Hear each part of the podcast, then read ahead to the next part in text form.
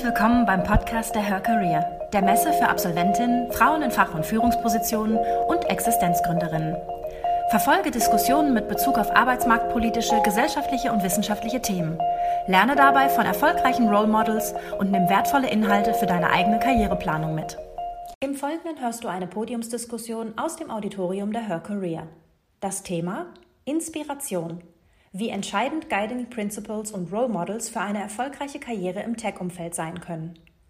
Wahrscheinlich haben Sie sich diese Frage selbst schon einmal gestellt. Wer oder was hat Sie bisher am meisten in Ihrem Leben beeinflusst? Was sind Ihre zwei wichtigsten Leitsätze, insbesondere in schwierigen Situationen?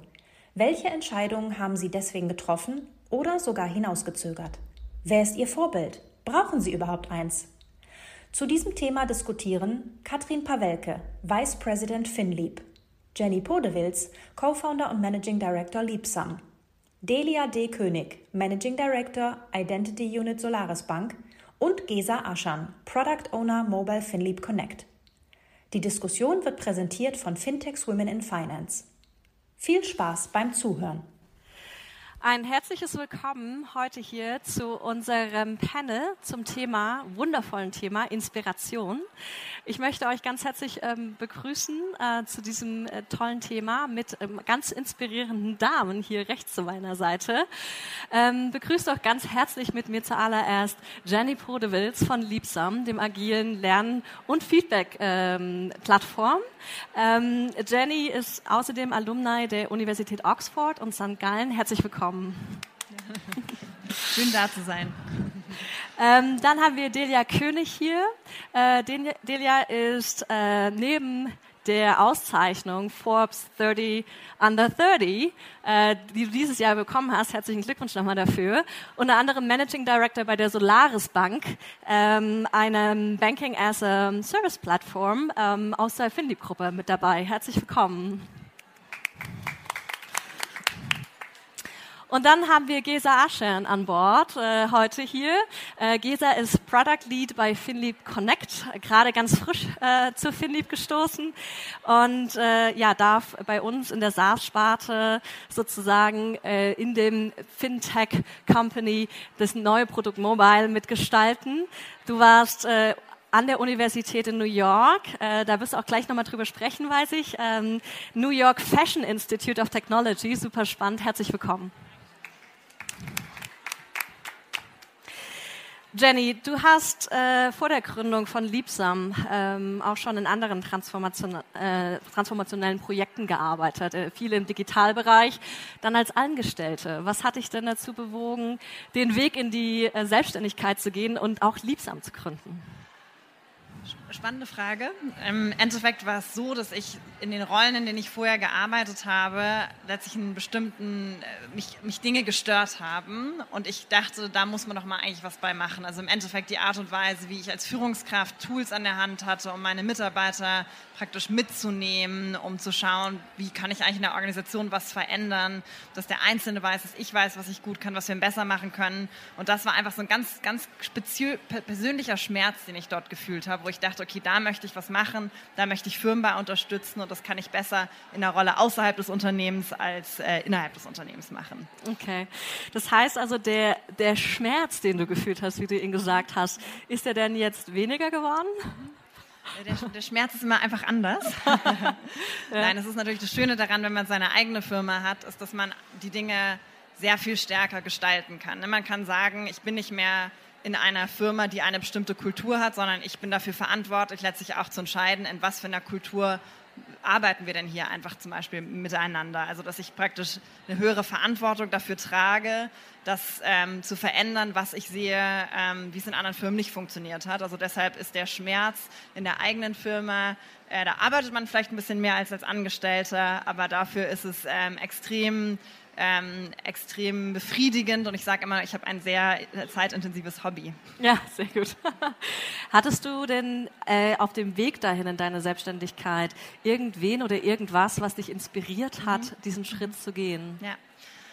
Also darüber habe ich schon im Vorhinein auch ein bisschen nachgedacht. War, warum, also es war für mich ehrlicherweise, auch als ich angestellt war, immer klar, dass ich irgendwann mein eigenes Unternehmen gründen mhm. möchte und dass ich einfach in, im eigenen Unternehmen ja einen ganz anderen Spielraum habe, Dinge zu gestalten, Dinge zu verändern, Dinge umzusetzen mit einer ganz anderen Geschwindigkeit und äh, Möglichkeit äh, zur Veränderung. Und ich glaube, was mich immer sehr stark ähm, letztlich mir Energie gegeben hat oder ähm, was Inspiration für mich war, war ähm, einerseits wirklich mein Umfeld, also mich mit Leuten zu umgeben, die vielleicht diesen Schritt schon gegangen sind. Ich war noch angestellt, da bin ich schon in so Gründernetzwerke eingetreten und habe mir angeschaut und habe gehört, wie diese Menschen praktisch ihrerseits ihre Unternehmen aufgebaut haben, was sie dabei irgendwie äh, Schwierigkeiten waren, was, was ihnen Dinge vereinfacht hat und praktisch von diesem Umfeld, von meinem Netzwerk, von diesen Menschen zu lernen, war eine ganz, ganz große Inspirationsquelle. Eine andere war ehrlicherweise auch immer wieder irgendwie spezifische Bücher, TED Talks, Biografien, äh, wo man so das Gefühl hat, man, die sitzen zwar nicht nebenein, aber von denen kann man auch ganz schön viel lernen. Ja, auf jeden Fall. Also super viele unterschiedliche Inspirationsquellen, die du auch hattest auf deinem Weg. Ne? Delia, wie war das bei dir? Du bist ja bei der Solaris Bank im Finanzumfeld tätig. Ähm, du leitest die ähm, Unity. Ähm, äh, ähm, Unit sozusagen äh, von der Solaris Bank. Vielleicht kannst du uns jetzt zuallererst mal erklären, was du da eigentlich genau machst. Ähm, ja, gerne. Also ich, ich leite einen der Geschäftsbereiche bei der Solaris Bank. Ähm, unser Geschäftsbereich ähm, beschäftigt sich komplett mit der Identifizierung von Kunden, also mit quasi der mit Kunden-Onboarding, ähm, darum, das so effizient und so gut wie möglich zu machen für den Endkunden und eben auch für die Bank. Genau. Das Thema Identity, was, was bedeutet das? Also wie geht so ein Identifizierungsprozess voran? Wie machst du das? Oder wie macht ihr das? Ja, ähm, also letztendlich gestartet bin ich äh, in der Beratung, in der Beratung für Finanzdienstleistungen. Und was ich damals gesehen habe nach meinem Studium, waren extrem viele Probleme in Effizienzen, in, äh, in der Produktentwicklung und tatsächlich auch irgendwo so ein Widerwille, kundenzentriert eigentlich Produkte zu entwickeln. Und das war letztendlich so die Motivation, die mich dazu bewegt hat, auch ins Produktmanagement zuerst zu gehen und ähm, Produkte zu entwickeln, die wirklich kundenzentriert sind und äh, die eine gute Kundenerfahrung haben. Ähm, und das haben wir einfach versucht, komplett neu zu denken. Also uns zu befreien von, von der Art und Weise, wie Banken es früher gemacht haben, sondern wirklich komplett Plainfield ähm, neu anzufangen, äh, ja, die, die, Kunden, die, die Prozesse neu aufzubauen. Ja, super genau. spannend. Genau. Ähm, jetzt ist es ja, viele Frauen denken sich ja manchmal auch, okay, warum eigentlich Finance? Ähm, du hast ja auch vor der Solaris Bank äh, in verschiedenen Beratungsrollen gearbeitet, in der größten Beratung auch für Finanzdienstleistungen. Wie kam das dazu? Was hat dich dazu bewogen, in ganz jungen Jahren, nämlich zum Studium auch zu sagen, Finance it is? Zufall, ehrlicherweise. Zufall? Also äh, überhaupt nicht ja. geplant.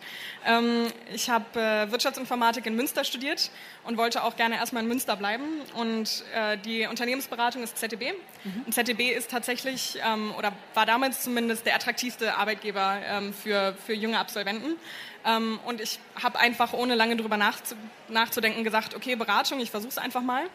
Ähm, habe angefangen und war in vielen Großbankprojekten und habe da einfach gesehen, wie schlecht das läuft, ehrlicherweise. Also wie ähm, antiquiert das Denken ist, wie, wie schlecht die Prozesse sind, ähm, wie seltsam das Mindset da teilweise noch ist. Ähm, und habe mir dann überlegt, ich, ich kann das besser machen.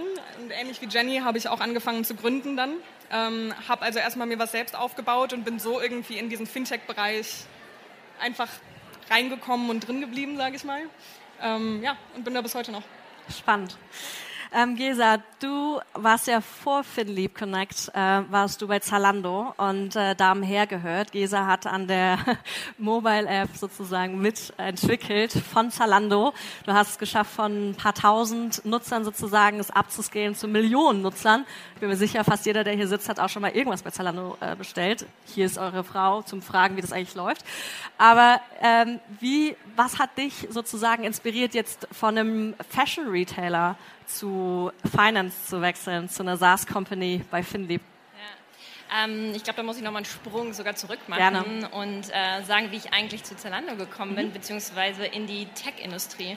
Und ich habe tatsächlich ein Studium im Fashion-Bereich gemacht und was mich damals begeistert hat, war eigentlich zu schauen, wie baut man Marken eigentlich auf? Wie baut man ja, äh, Fashion-Brands auf? Wie kreiere ich so eine DNA? Und ähm, Genau. Und vor allem hat mich dort interessiert, ähm, wie baue ich auf äh, etwas mit innovativen Technologien. Das heißt, wie wirkt sowas auf die Marken, ähm, auf die Brand Experience.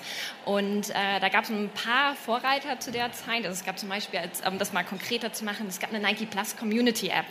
Und ähm, die hat ganz schön gezeigt, wie Unternehmen ähm, plötzlich einen echten Wert schaffen können, statt klassischer Push-Werbung. Ähm, und das ist zum, also Nike Plus, wer es nicht kennt, ist eine, ist eine Running-App. Ähm, und tatsächlich war es damals relativ neu, dass man gesagt hat, okay, wir sehen keine You Can Do It Plakate mehr oder eine Werbung, aber tatsächlich hat man durch Nike relativ viel Reach bekommen, zu sagen, ich track meine Distanzen, ich kann meine Performance tracken und kann mich mit einer Community austauschen. Und das alles in der App. Und das war quasi der Mobile Case. Und das hat mich fasziniert, wie man es schaffen konnte, in dem Moment Nike als Fashion-Unternehmen, das mit Technology zusammenzubringen und einen echten Kundenwert zu generieren. Und das ist letztendlich, was für mich dann auch von einem Fashion-Bereich der Sprung in Technology war, Kundenwerte und ähm, von Technology weiter von Agenturseite in Zalando. Und das Thema Kundenwert ist auch das, was mich wieder ins Fintech gebracht hat, weil ich glaube, man sieht nirgendwo besser momentan, wo jemand tatsächlich das Bankwesen revolutioniert als mit Challenger Banks. Und das ist quasi meine sprechen wir über Challenge, meine persönliche Challenge momentan im Produktteam, wo ich eine Mobile Banking Application aufbaue. Genau. Super spannend. Glaubst du also, dass der, du hast gerade den Kundenwert auch angesprochen, glaubst du, dass sozusagen der Nutzen, den der Kunden sieht, dann auch irgendwie vergleichbar ist zwischen Fashion und fin Fintech? Äh, man kann definitiv das messbar machen. Klar, der lieben Zahlen. Das definitiv. Ähm, ja, also ich glaube zwischen eine gute Frage. Also ähm, ich glaube einfach, einen bestimmten Pain wieder zu lösen, also ein Problem, was der Kunde hat und das mit Technologie, Technology letztendlich zu lösen, also eine mhm. tolle User Experience zu generieren. Mhm. Ähm, das hat man vorher im Fashion-Bereich geschafft. Mhm. Das heißt, ich glaube, wenn man jetzt wirklich zehn Jahre zurückspricht, kann man sich ja nicht mal vorstellen, äh, dass tatsächlich jeder zweite Nutzer über sein Handy heute einkauft und dann auch Fashion darüber einkauft.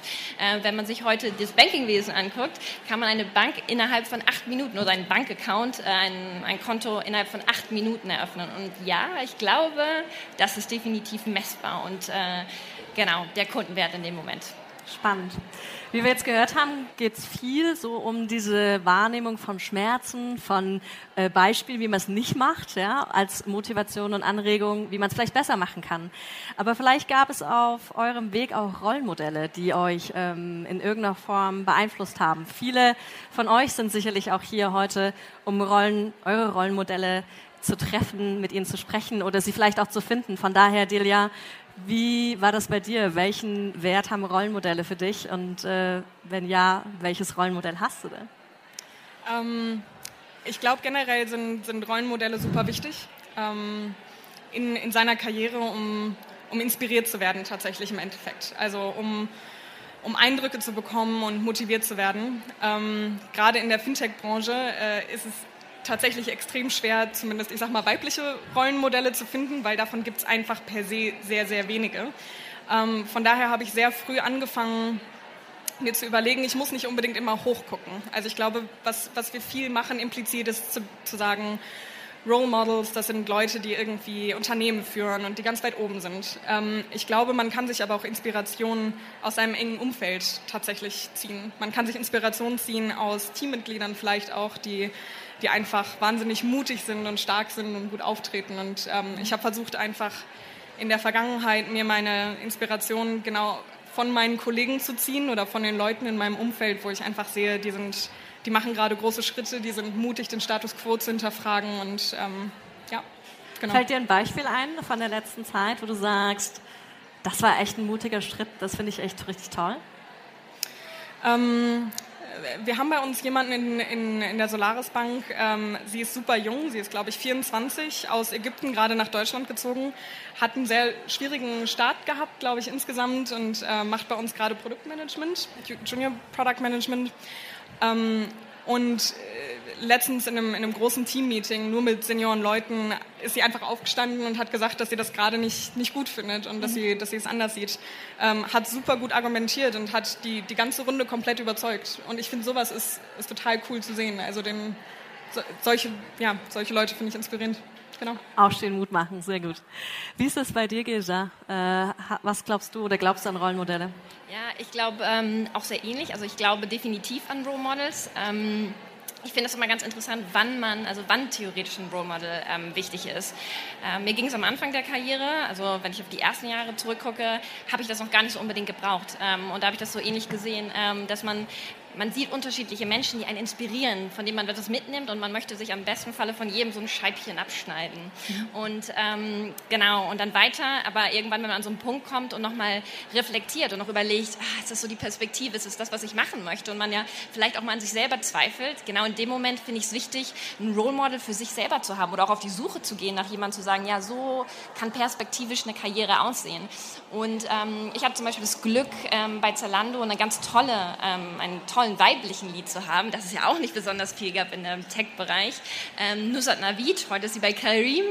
Ähm, genau, und die für mich einfach sehr, ja, einfach sehr inspirierend war ähm, wie sie andere Leute mitnehmen konnte, wie sie kommunizieren konnte, wie sie tatsächlich es geschafft hat, ähm, das ganze Team zu sehen und sichtbar zu machen, also die eigenen Erfolge sichtbar zu machen des Teams und so ein, so ein Stolz im Team zu kreieren. Und das ist ähm, ein ganz, ganz wichtiges Leadership Principle, ähm, das im Team auslösen zu können. Und das war toll. Also wenn ich irgendwann mal 10% davon habe, dann wäre ich schon glücklich. Sehr gut. Wie war das bei dir oder wie ist es bei dir, Jenny? Kann mich ganz viel mit dem identifizieren, was ihr beide gesagt habt. Äh, habt. Ich glaube, für mich ist es auch immer so, ich glaube, meine Einstellung ist, dass, man, dass ich jederzeit von eigentlich jedem Gegenüber von mir irgendwie auch was lernen kann, ähm, in ganz, ganz unterschiedlichen Situationen, in ganz, ganz unterschiedlichen Aspekten.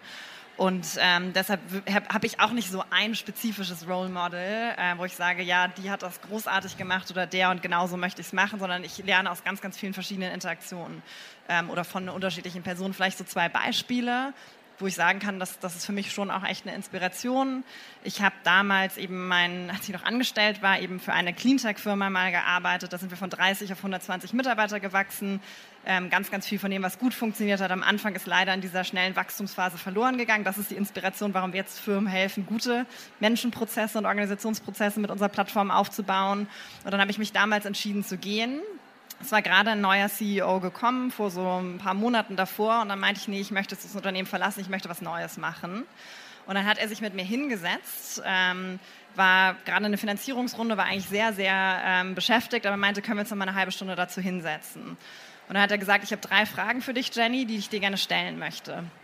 Die erste Frage ist, können wir dich irgendwie noch ähm, letztlich in deiner Entscheidung ähm, äh, beeinflussen, dass du doch noch bleibst? Meinte ich, nee, das ist letztlich getan, dass, dass ähm, die Entscheidung ist gefallen, das, das funktioniert nicht mehr. Meinte, okay, dann habe ich eine zweite Entscheidung oder zweite Frage für dich und die zweite Frage ist, ähm, wenn du jemals zurückkehren möchtest, äh, oder keine Frage, eher eine Aussage, wenn du jemals zurückkehren möchtest, in vier Wochen, in vier Monaten, in vier Jahren, die Türen stehen dir immer offen. Und dann meinte er als dritter Punkt, wenn du jemals Hilfe brauchst, mein Adressbuch steht dir offen und du kannst dich zu jeder Zeit äh, melden.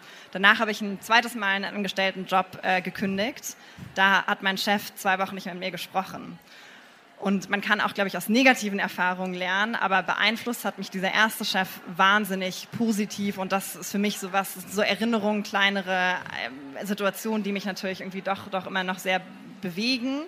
Und dann sind es vielleicht andere Rollenmodelle. Beispielsweise, ich bin Gründerin ähm, im schnell wachsendes Unternehmen. Und da fragt man sich ja, wie funktioniert das eigentlich jemals mit einer Familie? Und da gibt es Leute wie eine Verena Pauster, ähm, ich weiß nicht, ob ihr sie kennt, ähm, die vier Kinder hat und äh, ein Venture führt und irgendwie sehr präsent auch noch ist in der Startup-Szene. Ich glaube, das sind auch so Rollenmodelle. Also ganz unterschiedliche, für eine ganz unterschiedliche Fragestellung, die ich habe, aber unterschiedliche Menschen. Also ich habe das Gefühl, in jeder Person, jedem gegenüber kann irgendwie in bestimmten Aspekten ein Role Model für mich sein. Ja, je nach Lebenssituation. Genau. Ne? Ganz Oder nach genau. Frage. Ja, genau.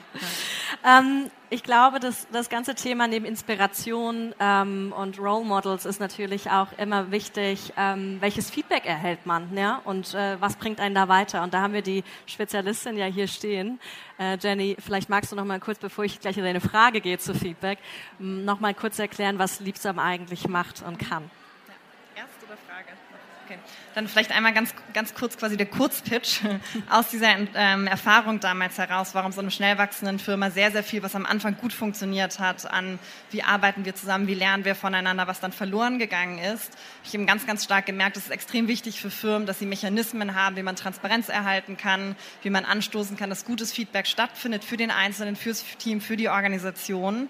Ähm, ich habe danach in einem Mittelständler gearbeitet, der sich in einem Transformationsprozess befunden hat. Total anderer Kontext, aber im Endeffekt dieselben Fragestellungen. Wie schaffen wir es, dass wir individuell als Team, als Organisation schnell lernen und eine gewisse Transparenz haben? Und aus diesen Erfahrungen heraus haben wir eine Softwareplattform entwickelt, die Firmen dabei unterstützt, einerseits ähm, sehr gute Feedback-Prozesse, wo einzelne Mitarbeiter Feedback bekommen, vielleicht mit mehr Fokussierung auf Kompetenzen als immer nur rückwärtsgewandt ähm, umsetzen können, 360-Grad-Feedback, dass sich saubere Zielsysteme, vielleicht auch Unternehmens Ziele sichtbarer mache, damit eine Transparenz schaffe, was wollen wir gemeinsam erreichen, bis hin zu wiederkehrenden Mitarbeiterumfragen, damit ich weiß, wo drückt denn der Schuh im Unternehmen oder was kann ich, wie kann ich eigentlich das Unternehmen für die Menschen verbessern. Und das machen wir mit einer Software. Warum eine Software?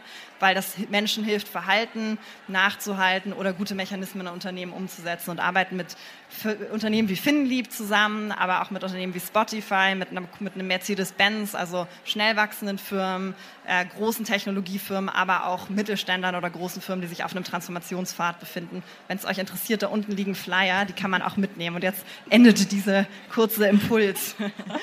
Super, danke dir. Ich denke, Feedback ist ein Geschenk, das ist total wichtig. Was war das nachhaltigste Feedback, was du je bekommen hast? Also einerseits bin ich jemand, der sehr aktiv immer kontinuierlich nach Feedback fragt. Deshalb gibt es tausende von Feedbacks, die mir geholfen haben, mich weiterzuentwickeln. Ähm, ich glaube, was mich am nachhaltigsten geprägt hat an Feedback, ähm, war eigentlich positives Feedback, weil ähm, ich bin ähm, insofern manchmal auch eine sehr typische Frau, dass ich eher darüber nachdenke, was ich alles noch nicht kann, als dass mir manchmal bewusst ist, was denn eigentlich meine spezifischen Stärken sind. Und ich glaube, in Deutschland vergessen wir ganz oft, dass Feedback nicht nur negativ ist, was kannst du eigentlich alles noch nicht oder was kannst du besser machen, sondern dass ganz, ganz essentiell ist, dass wir Menschen auch zurückspiegeln, was machst du denn eigentlich besonders gut und mache mehr davon oder bau auf deiner Stärke auf. Und für mich zum Beispiel ein Feedback, was ich mal bekommen habe, war, ähm, von ähm, damals in den USA. Ich war 500 im Silicon Valley und da meinte eine, eine, eine Frau zu mir, weißt du, was deine Superpower ist? Und ich war so blank, ähm, nein. Und sie meinte, du bist extrem gut darin, die richtigen Fragen zu stellen. Also sie meinte, your superpower is asking the right questions at the right time. Und das hat mir, war mir überhaupt nicht bewusst, ehrlicherweise vorher. Und das war für mich so eine wahnsinnige Selbsterkenntnis, was mir vor allen Dingen auch verstanden hat, warum ich vielleicht manchmal in der Vergangenheit in bestimmten Rollen einfach auch erfolgreich war. Und ich glaube, dieses positive Feedback, ähm, oder beziehungsweise dieses mir bewusst machen, was meine Stärken sind, war wahrscheinlich oft das Feedback, was mich am stärksten nachhaltig ähm, beeinflusst hat und was mir auch immer wieder, muss ich mich immer wieder auch daran erinnern, nicht nur Leuten zu sagen, hey, das kannst du noch besser machen, sondern es ist so wichtig, dass ihr oder sie euren Mitarbeitern, euren Kollegen ähm, immer wieder auch sagt, was sie eigentlich gut machen, weil viele sind sich dessen überhaupt nicht bewusst. Ja, das denke ich auch. Man sagt ja auch manchmal immer so salopp, weil man glaubt, man müsste das sagen. Man lernt eigentlich nur aus kritischem Feedback, aber das ist, glaube ich, das Beispiel, ja. äh, dass es auch gegenteilig ja. sein kann. Gerade in Deutschland können wir da, glaube ich, noch ein bisschen besser werden. stimmt. Ja, nichts gesagt ist genug gelobt, ne? so nach dem Motto. Genau. Äh, Delia, wie ist das bei dir? Was war das nachhaltigste Feedback, was du je bekommen hast? Ähm, ich glaube, leider war das bei mir nicht ein ganz so positives Feedback wie bei Jenny. Ähm, ich, äh, vor, einer, vor einer Weile habe ich auch ein 360-Grad-Feedback gemacht und hatte dann auch die Besprechung äh, mit, meinem, mit meinem damaligen Chef ähm, darüber, dass das alles schon ganz gut ist und, und passt. Ähm, er hätte nur eine, eine Sache, da, da könnte ich mich vielleicht noch verbessern, also vom Auftreten her. Er wüsste jetzt auch nicht, wie er das sagen sollte, aber einfach ein bisschen mehr Braveheart zu sein. Und ich weiß nicht, ob ihr den Film Braveheart kennt, aber das ist der mit Mel Gibson, wo er mit freiem Oberkörper, langem, wallenden Haar, halbblauen Gesicht auf einem Pferd quasi in die schottische äh, Freiheits, äh, schottischen Freiheitskampf äh, reitet. Ähm, und er hat mir erklärt, warum er das meint. Und letztendlich war sein Punkt, dass äh, für ihn eine gute Führung sehr stark, dominant, sehr laut, sehr groß ist. Ähm, und das wiederum hat mich sehr stark zum Nachdenken über Führungsstile gebracht. Und äh, um den Kreis zu schließen zu den Role Models, ich glaube, letztendlich brauchen wir mehr äh, weibliche Role Models oder, oder generell Role Models, die halt nicht unbedingt diesem sehr starken Stereotypen entsprechen, sondern eben auch gute Führungen sind, die nicht super Braveheart sind, aber gleichzeitig trotzdem stark oben an der Spitze stehen und äh, genau. Ja. Und einfach auch authentisch sind. Genau. Ja. Gesa, wie war das bei dir? Ähm, ja, ich fand das ganz äh, interessant von den, den Role Models. Und das äh, ganz interessantes, ähm, vielleicht Sharing von meiner Seite ist, dass ähm, ich habe damals Feedback von auch ähm, Lied bekommen, männlichen, der kein Brave hat, ne, sondern tatsächlich jemand, der einem relativ gut auf Augenhöhe begegnet ist und einen sehr gut darauf eingegangen ist, also auf die individuellen Kompetenzen, die man so mitgebracht hat. Ähm, das Feedback, was er geteilt hat, ähm, das halt tatsächlich immer wieder nach, bevor ich in ein Meeting gehe oder besonders wenn ich ein wichtiges Meeting gehe, bevor eine Entscheidung ansteht. Und das ist, ähm, ich bin selber jemand, der von Natur aus durchaus impulsiver ist, der durchaus auch gerne ein bisschen temperamentvoll an Sachen herangeht. Ähm, und gerade in einem Meeting, wo eine Entscheidung gefällt werden muss, wo es natürlich auch mal ja, ein bisschen politisch vorher, ähm, einhergehen kann, ist es wichtig eigentlich ähm, souverän zu bleiben, ruhig zu bleiben, mit einem kühlen Kopf heranzugehen. Und äh, ähm, gerade wenn dann Entscheidungen getroffen werden, die vielleicht nicht so in dem eigenen Interesse ausgehen, habe ich mich oft gefragt, warum konnte ich quasi nicht das rüberbringen, was ich wollte? Und ich glaube, das lag oft daran, und das musste ich dann rückwirkend sehen, dass ich selber, ähm, ja, vielleicht auch zu hitzig mit zu viel Energie reingegangen bin. Und er hat mich dann irgendwann zu sagen meinte, weißt du was? Du kannst einfach entspannter reingehen. Weißt du warum? Weil du hast eigentlich deine Hausaufgaben schon gemacht du hast die Argumente schon auf deiner Seite. Das heißt, bevor du in ein Meeting reingehst und du weißt oft schon, worum es geht in der Geschichte und du hast dein Research gemacht, du weißt, worum es im Problem geht, du hast die Problemlösung, dann kannst du auch mit diesem Selbstbewusstsein reingehen, zu sagen, naja, die Entscheidung sollte ja in deiner Richtung ausgehen. Und irgendwie mit diesem Gedanken und mit diesem Selbstbewusstsein da reinzugehen, ja, man geht halt mit einer ganz anderen Perspektive rein und das äh, fand ich schön. Natürlich geht das nicht immer so aus, wie man gerne möchte, aber es gibt einem eine ganz andere Souveränität und Gelassenheit, in ein Meeting reinzugehen. Absolut. Und äh, das ist ja bei unserer Meetingkultur nicht von Unwichtigkeit. Ja. Ähm, ich denke, was wir auch uns gerne mal anschauen würden, ist, was ist denn die Wichtigkeit von Guiding Principles auf den Erfolg? Ja, wenn ich da einfach mal an meine eigene Geschichte denke, ähm, ich war relativ lange bei EY, ich habe es dir auch schon mal erzählt, Jenny. Ähm, ich hatte einmal die Chance, dann auch mit dem EMEA-Vorstand zu sprechen, der dann meinte, es ist super wichtig, Katrin, dass du dir jeden Morgen denkst, choose your attitude. Ähm, das ist eigentlich ein ganz einfacher Satz, aber mich hat er total geprägt, weil ich habe verstanden in dem Moment, dass alles Positive, aber auch alles Negative in mir selbst anfängt, nämlich wie ich morgens aufstehe, ob ich glaube, dass ich was schaffen kann, ob ich glaube, es wird ein guter Tag.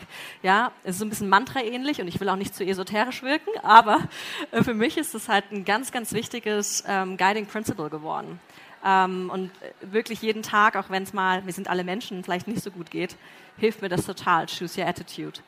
Wie ist es bei dir, Gesa? Ähm, hast du einen Leitsatz, irgendwas, was du dir mantraartig vorsagst? Ähm, ja, ich denke, jeder hat auch so bestimmte Sachen, die er sich fragt. Aber ähm, ich glaube, so ein Leitsatz, den ich mir versuche auch immer selber wieder mitzugeben, gerade wenn man so in ein neues Umfeld reingeht. Das heißt, ähm, ob es jetzt der neue Job ist, das heißt, äh, oder man, äh, man stößt in ein Meeting, wo man noch keinen kennt. Ähm, da kennt man ja sich selber und hat quasi so eine Unsicherheit vielleicht am ersten Moment. Und ähm, da sage ich mir davor immer, dass man wirklich versuchen sollte, authentisch zu bleiben. Und das versuche ich mir selber zu sagen, weil, ähm, und das klingt so simpel, aber es ist so wichtig, weil gerade in dem Moment, wo du aus dir selber heraussprichst, du selber bleibst, du mit deinen Worten argumentierst und Sachen schilderst, wirkst du viel glaubwürdiger. Und ähm, ich kenne diese Situation schon, wenn man mal, ich weiß nicht, ob ihr es kennt, aber kennst, ähm, aber diese Situation, wenn man sagt, ach, verdammt, warum habe ich das nur gesagt? Und man sich tatsächlich über sich selber ärgert. Ähm, genau. Und dieses Mantra, Stay Authentic, ist tatsächlich, glaube ich, das, was mich noch ganz gut äh, so durch den Alltag begleitet. Ja. Wie ist es bei dir, Delia? Ähm, ich glaube, ich habe nicht so das, das eine Mantra, was ich mir jetzt jeden Morgen sagen würde. Ähm, was ich versuche beizubehalten, ist so dieser jugendlich naive Sinn von wirklich immer den Status quo zu challengen. Also immer zu hinterfragen, ist das gerade richtig, was ich tue und tue ich das richtig? Ähm, um, ja, genau. Ähm, ich ich glaube, das ist ganz wichtig. Man, man wird da irgendwann auch ein bisschen faul, weil es natürlich schon auch bequem ist, sich mit einigen Sachen einfach abzufinden, aber immer wirklich für sich selbst zu hinterfragen, ist das gerade in Ordnung, äh, soll das so sein oder sollten wir es nicht eigentlich verbessern. Aber das kennen wir ja alle, ne? Wir wollen ja alle irgendwie diesen Moment aha haben, da muss ich aus meiner Comfortzone raus. Wie merkst du denn, dass das Zeit dafür ist? Welchen Rat hast du denn für uns? Ähm, ja, ich habe nicht den einen Rat tatsächlich. Ich glaube, es kommt sehr stark auf die Situation an.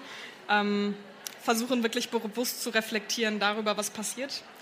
Ähm, ist ganz wichtig, äh, sich mit Leuten auszutauschen, um einfach auch nochmal andere Meinungen zu hören, auch innerhalb des Unternehmens. Ähm, ja, aber so den einen Schlüsselfaktor habe ich nicht. Aber vielleicht kann man es runterbrechen auf Reflexion. Ne? Ich glaube, sich einfach wirklich Zeit zu nehmen. Wir haben heute auch schon drüber gesprochen auf der Fahrt hierher. Wir nehmen uns, glaube ich, auch manchmal einfach zu wenig Zeit, zu sagen, jetzt gehe ich mal einen Schritt zurück und überlege einfach mal, wie ist denn meine Situation gerade? Stell mir selbst mal ein paar Fragen. Ja? Wo stehe ich? Wo bin ich? Bin ich zufrieden? Bin ich happy? Muss ich vielleicht ausbrechen? Gibt es positive Beispiele in meinem Leben? Gibt es negative Beispiele in meinem Leben? Was kann ich tun? Und ich glaube, diese Zeit, sich einfach zu nehmen, zu reflektieren, ist super wichtig. Ja. Jenny, wie ist das bei dir, dein Leitsatz? Hast du einen? Ich würde sogar sagen, dass ich in einer gewissen Art und Weise eigentlich drei habe. Okay.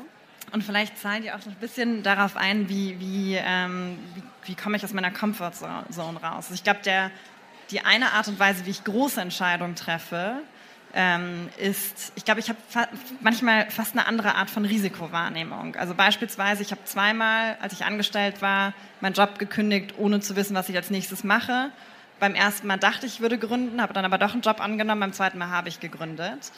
Und ähm, ich glaube, was, was wir ganz oft systematisch ver, ähm, letztlich unterschätzen, ist, wenn wir eine Entscheidung nicht treffen, ist es auch eine Entscheidung. Und die kostbarste Ressource, die wir haben, ist Zeit.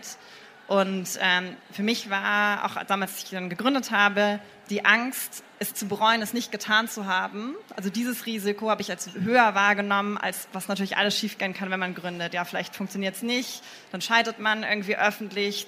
Die eigenen Eltern finden es irgendwie total komisch, was man macht sowieso. Ähm, und, ähm, aber ich habe immer dieses Risiko, es nicht zu machen, als ein intensiveres Risiko wahrgenommen, als es zu machen. Und ich glaube, dass wir auch hinterfragen müssen, eben was ist die was sind die Kosten in Zeit, in entgangenen Möglichkeiten einer Nichtentscheidung oder etwas nicht zu wagen. Das ist so mein Mantra für große Entscheidungen. Dann bei kleineren Entscheidungen, eigentlich bei allem, was man so täglich macht, ist eigentlich, dass man ja immer die Möglichkeit hat, aus, aus etwas zu lernen. Also ich meine, wenn man, ich glaube, so eine Gefahr ist, dass man immer sagt, beispielsweise man wird eingeladen, auf irgendeiner Riesenbühne zu sprechen. Gottes Willen, das sind 5000 Leute, soll ich das machen, soll ich das nicht machen? Im Endeffekt ist es ja alles immer eine Möglichkeit zu lernen. Und selbst wenn es beim ersten Mal nicht perfekt ist, dann hat man ja daraus sicherlich was gelernt, um es beim nächsten Mal besser zu machen. Also letztlich all das, was man tut ähm, und was man daraus lernt, immer wirklich als praktisch eine Möglichkeit ähm, des Lernens zu begreifen ähm, und nicht zu warten, bis man, bis man fertig oder irgendwie ist, weil man ist nie fertig. Es gibt immer noch was Neues zu lernen und das sollte eigentlich davon abhalten, Dinge auszuprobieren. Das ist so, würde ich sagen, mein, mein zweites, eher für kleine Entscheidungen, mein Mantra. Und dann ist es so, was mir halt erst auch in den letzten, vielleicht im letzten Jahr so sehr, sehr stark klar geworden ist. Wir sind in der, praktisch in der Gründung gewesen. Am Anfang ist alles, ähm, äh, muss man irgendwie tausend Dinge gleichzeitig machen. Auf einmal funktioniert aber alles. Wir wachsen sehr stark und auf einmal baut man nicht mehr ein Startup, sondern man baut eigentlich eine Organisation. Und die Gefahr, weil tausend Dinge gleichzeitig gemacht werden wollen, ist ja immer, dass man, weil eigentlich zu, zu ähm, busy mit allen möglichen Themen ist, sich dessen gewahr zu sein, was man eigentlich an Organisationen ausbildet. Und ich habe angefangen, mir echt jeden Tag auf dem Weg zur Arbeit die Frage zu stellen, welch, was für eine Art von Führungsperson möchte ich sein? Weil man sonst, glaube ich, ganz, ganz schnell, weil irgendwie tausend Dinge gleichzeitig passieren muss, vergisst, dass man eigentlich echt darauf achten muss, was man als praktisch äh, als Vorbild in die Organisation praktisch hineinträgt. Und es gelingt mir auch, weiß Gott, nicht jeden Tag, dass ich da meinen eigenen Standards gerecht werde. Aber ich versuche mir wenigstens jeden Tag dessen bewusst zu sein, dass, ich, dass es diesen Effekt hat, bei jeder einzelne Handlung, die ich mache im Endeffekt. Ja. Und das ist auch wieder das Reflektieren, sehr viel lernen, aber auch sehr viel Arbeit da reinzustecken, halt niemals aufzuhören, niemals stehen zu bleiben. Ich glaube, das ist etwas, was, was wir alle mitnehmen können. Und äh, bevor wir Ihnen, euch nochmal die Möglichkeit geben wollen, Fragen an die drei Panelistinnen zu stellen, ähm, würde ich euch gerne noch einmal bitten, zum Schluss, was sind die zwei wichtigsten Takeaways, äh, die ihr den Zuhörern heute hier mitgeben möchtet für eine erfolgreiche Karriere beziehungsweise für ja, Nutzen von Inspiration, Guiding Principles, Role Models für Erfolg. Wer möchte, also Gesa, fang du vielleicht an.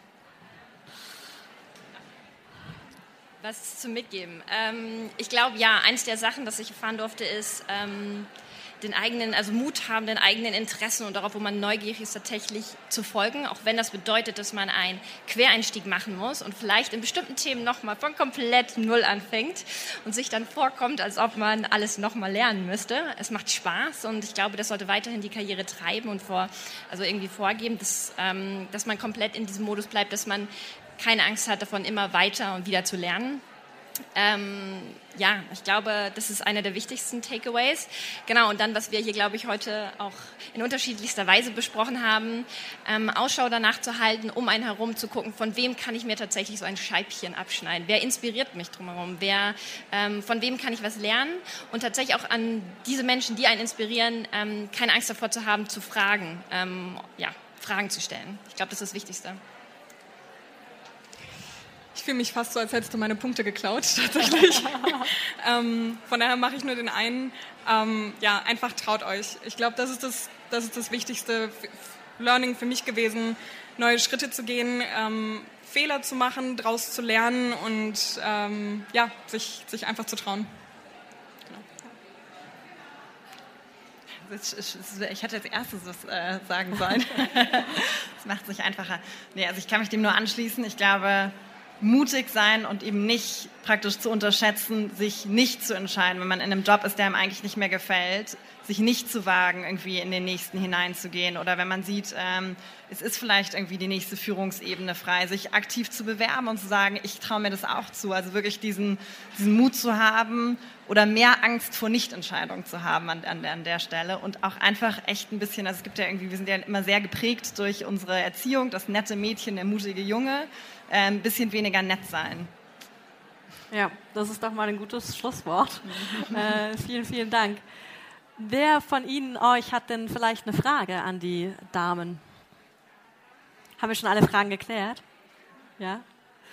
Dann sage ich herzlichen Dank an euch. Es war eine Freude, mit euch zu sprechen, über eure äh, Erfahrungen zu hören und zu lernen. Ich nehme total viel mit. Vielen Dank. Ich hoffe, Sie, ihr nehmt auch total viel mit. Mein Name ist Katrin Pawelke. Vielen Dank für Ihre Aufmerksamkeit. Danke fürs Zuhören. Weitere spannende Folgen und aktuelle Informationen zur kommenden Messe findest du unter www.her-career.com. Bei der Her Career triffst du zum Erfahrungsaustausch auf Role Models und Top-Entscheider aus Wirtschaft, Wissenschaft und Politik. Ein Besuch, der sich mehr als auszahlt. Wir freuen uns auf dich.